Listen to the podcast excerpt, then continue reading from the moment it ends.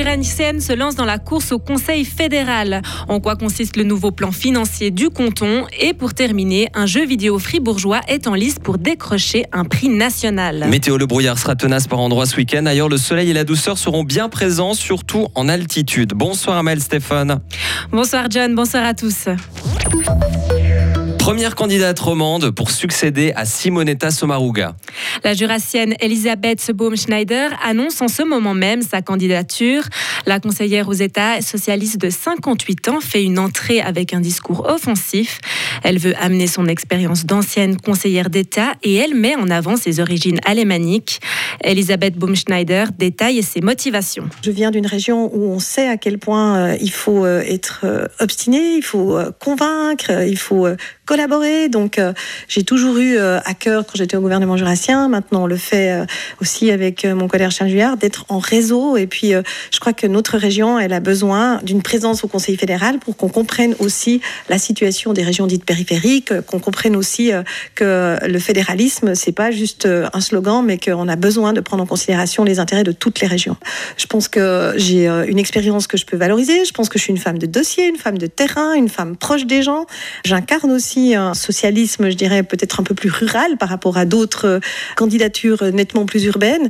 Mais après, voilà, quand on se met à disposition, euh, quelle que soit euh, l'élection, bah, on se met à disposition. Donc se mettre à disposition, c'est dire je suis motivé, je veux y aller, essayez de me faire confiance. Le PES dispose actuellement de quatre candidats. Pour rappel, l'élection au Conseil fédéral aura lieu le 7 décembre. Les cambrioleurs des maisons en Saint-Gilles ont été démasqués. Deux hommes d'une trentaine d'années se sont fait arrêter par la police cantonale. Ils sont actuellement en détention provisoire. Les malfrats ont principalement dérobé des bijoux, des montres ainsi que de l'argent liquide, mais le montant total du butin n'a pas encore connu. L'un des deux voleurs avait déjà commis de tels axes en automne dernier. Plus d'un milliard de francs à investir dans les quatre prochaines années. Le Conseil d'État a annoncé ce matin son plan financier jusqu'en 2026, un plan qui doit permettre de réaliser le programme de la législature dévoilé en juin dernier.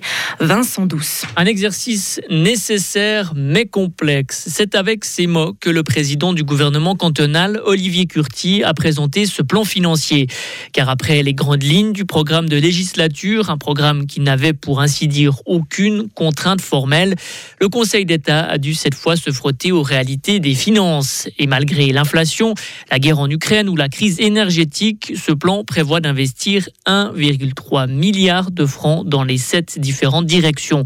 Alors investir un tel montant sur les quatre prochaines années, est-ce bien réaliste? Écoutez la réponse de Jean-Pierre Sigon, ministre en charge des Finances. Évidemment, c'est un plan financier. Ensuite, il y aura toujours des freins naturels qu'on connaît. Il peut y avoir des recours, il peut y avoir...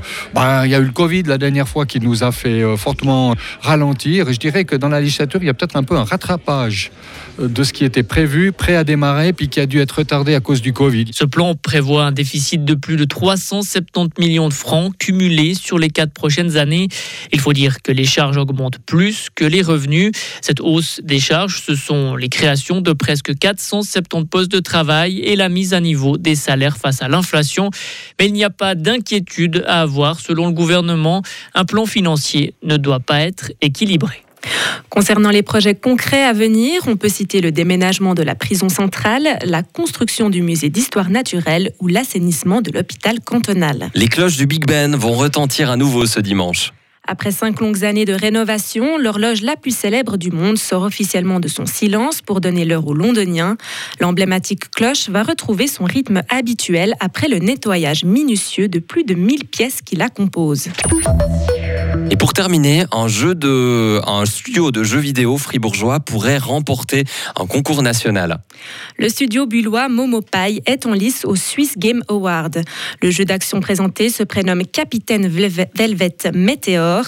C'est un adolescent solitaire qui s'imagine en super-héros et qui découvre un monde rempli de personnages issus de ses mangas préférés.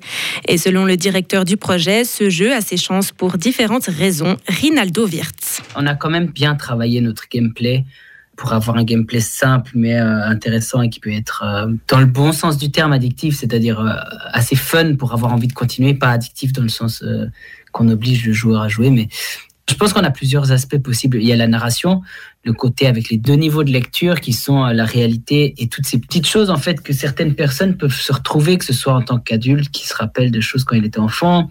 Il y a quand même une certaine euh, profondeur dans la, narration. Donc je pense que on a, disons, nos chances, que ce soit dans le game design, la narration, le côté un peu original justement d'avoir ce mix. Je dirais même peut-être musique parce qu'on a vraiment, euh, personnellement, je trouve que la musique est, et le son et le, feeling de jeu en fait a un côté très très euh, agréable. La remise des prix du Swiss Game Award vient de débuter en ce moment même à Zurich. Et puis pour la création de ce jeu, le studio Bullois a pu compter sur l'éditeur des mangas Shueisha Games qui possède notamment les séries Dragon Ball Z, Naruto ou encore One Piece. Retrouvez toute l'info sur frappe et frappe.ch.